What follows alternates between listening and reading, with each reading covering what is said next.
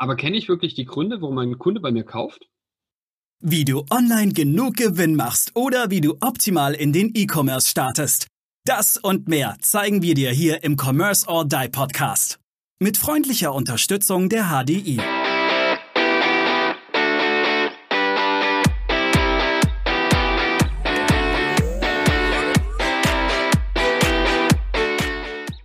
Hallo und herzlich willkommen zur Folge Nummer 4 im Commerce or Die Online Podcast.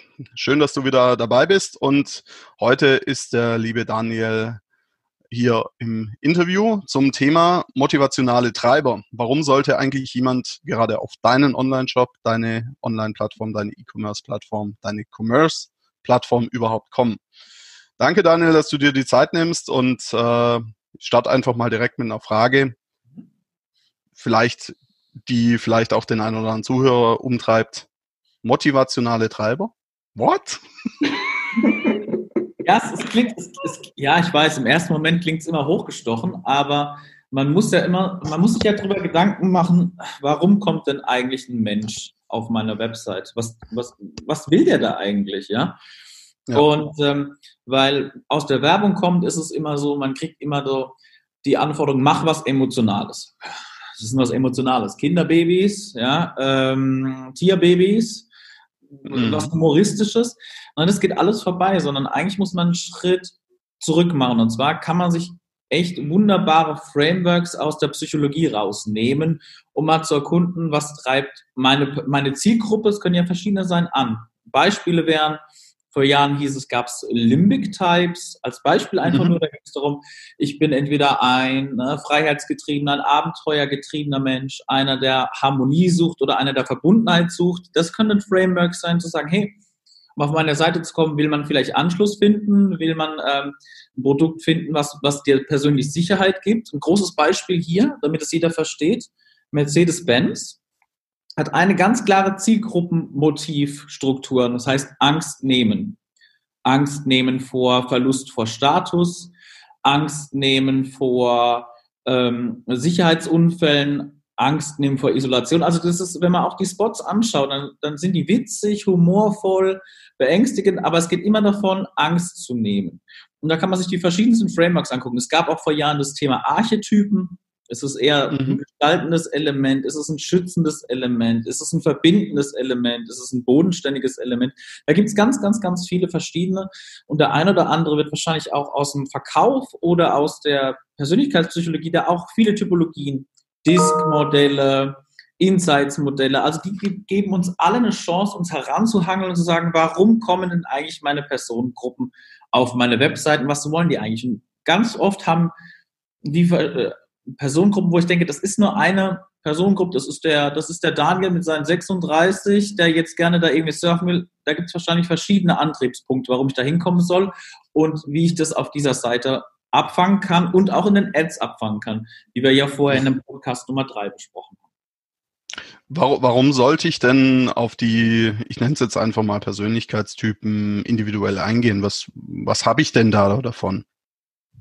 Ähm, dass du sie natürlich viel besser abholen kannst, nachdem wir sie suchen. Du hast, wir haben ja im Podcast 3, haben wir sehr die datengetriebene Suche in den Vordergrund gestellt. Und man sollte die datengetriebene Suche und die Suche nach dem, was, was dich psychologisch reizt, eigentlich Seite bei Seite stellen, weil sonst ist es nur kalte Datenwelt und das verrät mir auch nicht alles. Vor allem in der Gestaltung heutzutage kursiert immer das Thema Persona überall. Mach eine Persona, Steckbrief von der Zielgruppe und da beschreibst du Hobbys oder Lebenssituationen aber es wird ganz oft eins vergessen. Ja, was ist, was ist das Motiv? Warum kommt der eigentlich auf meine Seite? Und das ist ganz wichtig, weil jeder denkt ja immer, sein Produkt ist das Beste der Welt und der Service ist der Beste der Welt. Vor allem hier in Deutschland, wo wir ja Ingenieure, ne? Und oftmals ist es aber vielleicht, hat, der, hat die Zielgruppe einen ganz anderen Grund, dahin zu kommen. Mhm. Sage ich mal, ist ja auch der Punkt, äh, dorthin zu kommen und sich dort auch abgeholt zu fühlen, wie du ja sagtest. Genau. Das ist ein wichtiges Thema. Es ist vielleicht, wie du sagst, es ist vielleicht gar nicht der Punkt, mich nur zu informieren, sondern vielleicht will ich ja auch, wir machen jetzt mal ein B2B-Beispiel. Ähm, ich habe einen Konstrukteur und ich habe einen Geschäftsführer.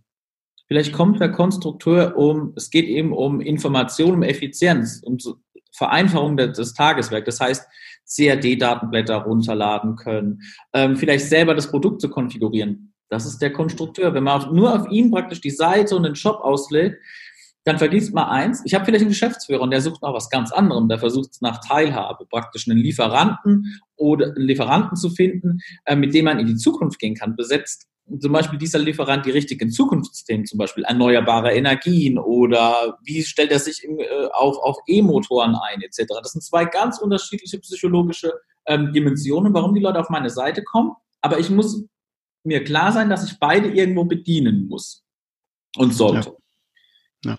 Ähm, da würde mich jetzt interessieren, Daniel, wie, was schlägst du vor? Wie sollte ich vorgehen? Wenn ich jetzt im Prinzip äh, meine Marke habe und merke auch, ähm, wie wir es in der letzten Folge besprochen haben, ich, ich, ich habe jetzt mein Advertising und ich möchte es jetzt zielgruppengerichteter machen, dann ist das ja auch schon eine Frage des Targetings. Also das, das ist ja, wie du sagst, Hand in Hand. Ja. Aber wie würdest du jetzt tatsächlich vorgehen, ähm, diese, diese Zielgruppe für mich zu identifizieren? Was wären so die Steps?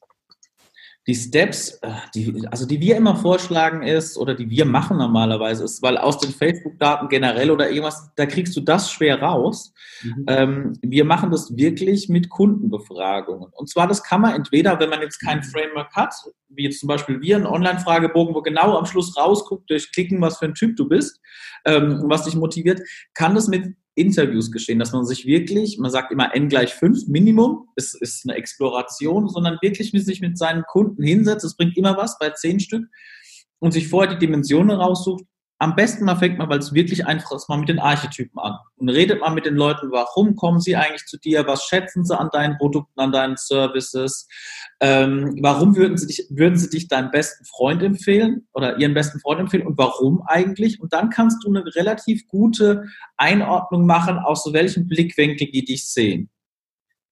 Okay. Würdest du, würdest du sagen, von den Kunden, ähm, die ich jetzt diese, wo ich jetzt die Umfrage mache, wäre es sinnvoller, dass ich jetzt meinen besten Kunden frage oder vielleicht auch neue Kunden oder sollte ich da eine schöne Mischung draus machen? Am besten wäre es natürlich eine schöne Mischung zu machen. Wenn man jetzt mal vorgehen, wenn man jetzt mal ähm, laut Lehrbuch vorgeht, machst du Fünfergruppen. Fünf sehr gute Kunden, vielleicht aber auch fünf Kunden, die die wenig kaufen, um mal rauszukriegen, warum das so ist oder die sich vielleicht auch mal beschwert haben, weil aus, aus, aus, aus Kundengruppen, die sich beschweren und denen dann zuzuhören, aus denen kann man wunderbare Informationen rausholen und die auch wieder wandeln zu sehr loyalen Kunden und natürlich auch zu Neukunden. Da hast, du, da hast du vier, fünf, drei bis, oder sagen wir mal drei bis fünf Kundengruppen, a fünf Leute. Und da kannst du dann anfangen, mal herauszufinden, ähm, was was treibt, auf, dann machst du dir richtig schöne Map, dann druckst du dir alle, alle, alle deine äh, Archetypen aus und verortest die. Und dann kannst du richtig dazu schreiben, warum du denkst, dass zum Beispiel eher das Thema ähm, Bewahrer wichtig ist, weil denen Sicherheit wichtig ist, weil denen Verlässlichkeit sicher ist. Warum vielleicht das Thema bei dem anderen ist der Gestalter, dass du den Freiräume bietest mit deinen Produkten, sich zu definieren, sich zu gestalten. Ähm, und dann kriegst du einen unwahrscheinlich guten roten Faden, ein Framework raus, wie du die, wie du deine Kunden ansprechen könntest. Wichtig dabei ist aber, wenn du eine Marke bist, darfst du nicht verwaschen, sondern musst gucken, wie du deine Informationen, wie Mercedes-Benz zum Beispiel, für die so ein bisschen anpasst an der, auf der Seite. Okay. Was wären für, Sie, für dich so die drei wichtigsten Fragen, die ich meine Kunden stellen sollte? Das Allerwichtigste ist, ähm, warum hast du mein Produkt gekauft? Und dann wiederholst du das Warum nochmal viermal. Weil es gibt auch so, da gibt es auch die Methode, einfach zu sagen, nach dem fünften Mal warum, und dann sagt ja einer wirklich, weil ich es einfach mag. Oder so irgendwas. Dann kommst du wirklich an des Pudels Kern zurück. Also das ist die beharrlich Nachfragen, sich nicht abschmettern lassen. Warum hast du das Produkt gekauft? Warum würdest du dieses Produkt deinem besten Freund empfehlen? Aber auch, wie ist deine Einstellung zu dem Produkt? Hat sich diese Einstellung auch gewandelt?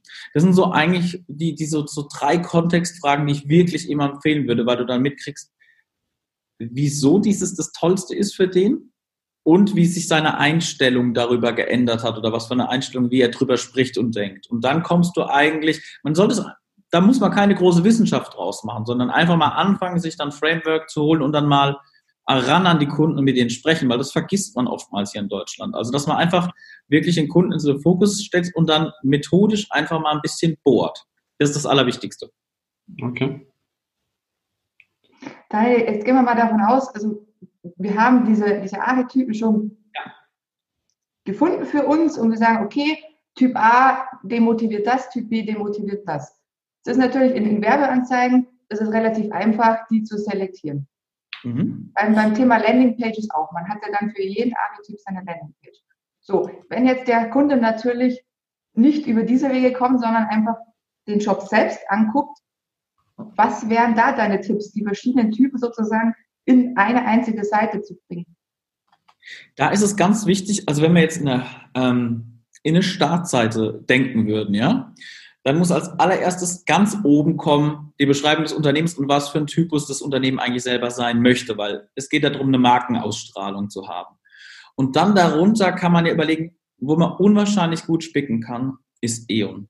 Die E.ON Energiedienstleisterseite macht es brutalst gut.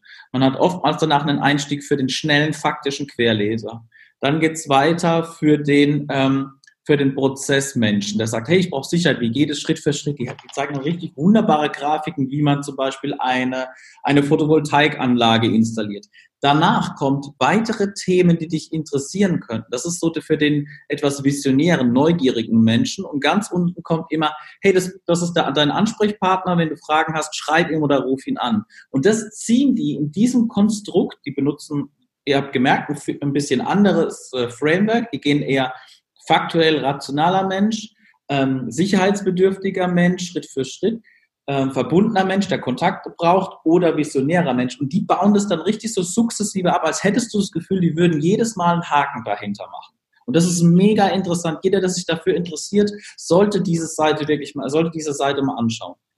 Das, das ist ja im Prinzip einfach auch nach Farbenlehre ist es ja. Wenn man sich das jetzt anschaut, dann habe ich meinen, meinen roten, blauen, grün und gelben jetzt ja ähm, mit drin. Das heißt, die Seite ist dann auch schön nach der klassischen Farbenlehre aufgebaut. Keine Farbenlehre, keine Farbenlehre, äh, klassische vierfache Typenlehre.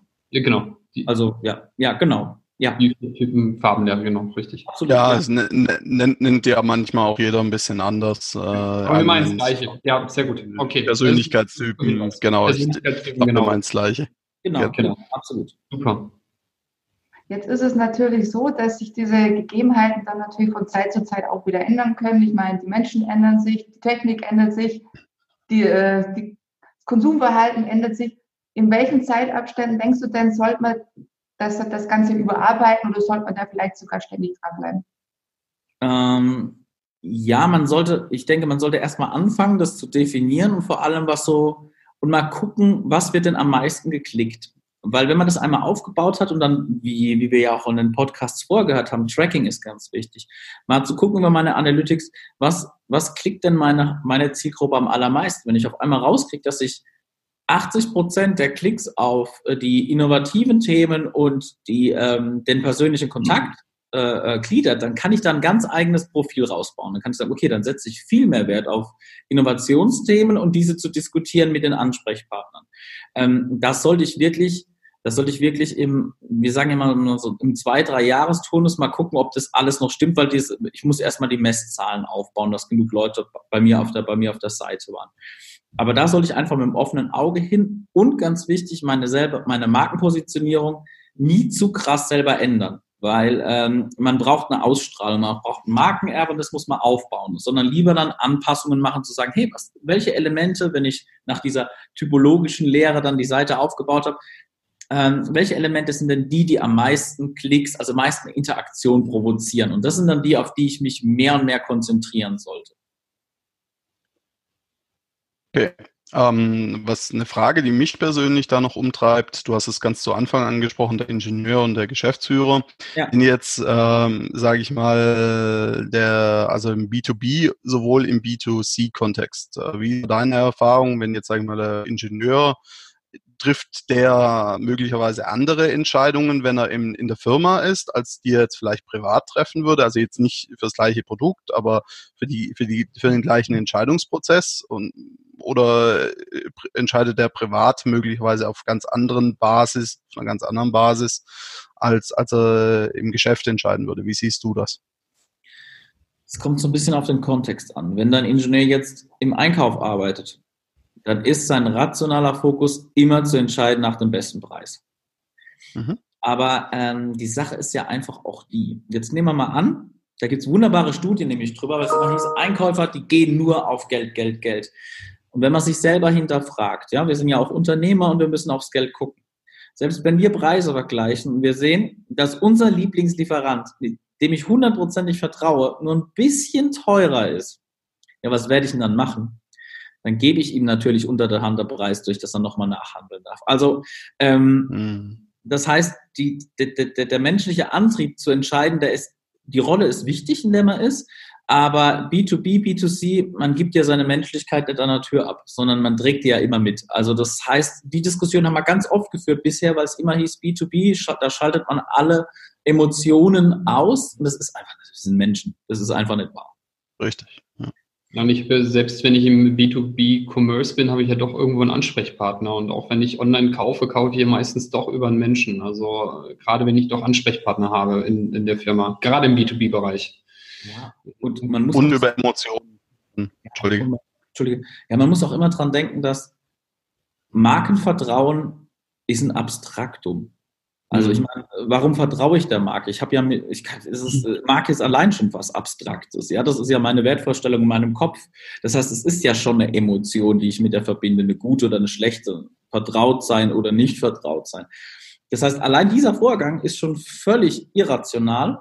Mhm aber eigentlich, aber ist äh, völlig valide und jeder nimmt an, dass es wichtig ist. Und das ist auch so. Und da merkt man schon, dass wir, dass wir eigentlich nach dem fünften Mal warum fragen, kommt meistens, das mag ich oder das mag ich nicht als letzte Begründung. Das werdet ihr immer merken. Und das, das mhm. Hm, okay. Ja gut, das merkt man ja, wenn man sich jetzt mal ähm, unterhält, äh, bist du Audi-Fahrer, BMW-Fahrer, Volkswagen-Fahrer, ja, das, da hat jeder seine anderen und hat seine Lästereien dann über, über eine andere Marke. Also sagt, ich würde nie BMW fahren, ich bin Audi-Fahrer und BMW-Fahrer sagt, äh, Audi kommt mir nie ins Haus. Ja, gibt es eine Mega-Studie dafür, wo Mini-Fahrer befragt wurden, wie ist so das Preis-Leistungs-Verhältnis? Da sagen die, das ist, das ist, das ist das Allerschlimmste, was es überhaupt gibt, aber es ist halt ein geiles Auto. Mhm. Richtig, ja. So ähnlich wie beim iPhone, ne? Ja. Hast du, wie, wie, ist die Werbung? Hast du kein iPhone, hast du kein iPhone? Was ist denn das für eine Begründung? Aber es funktioniert. Ja, genau, richtig, richtig.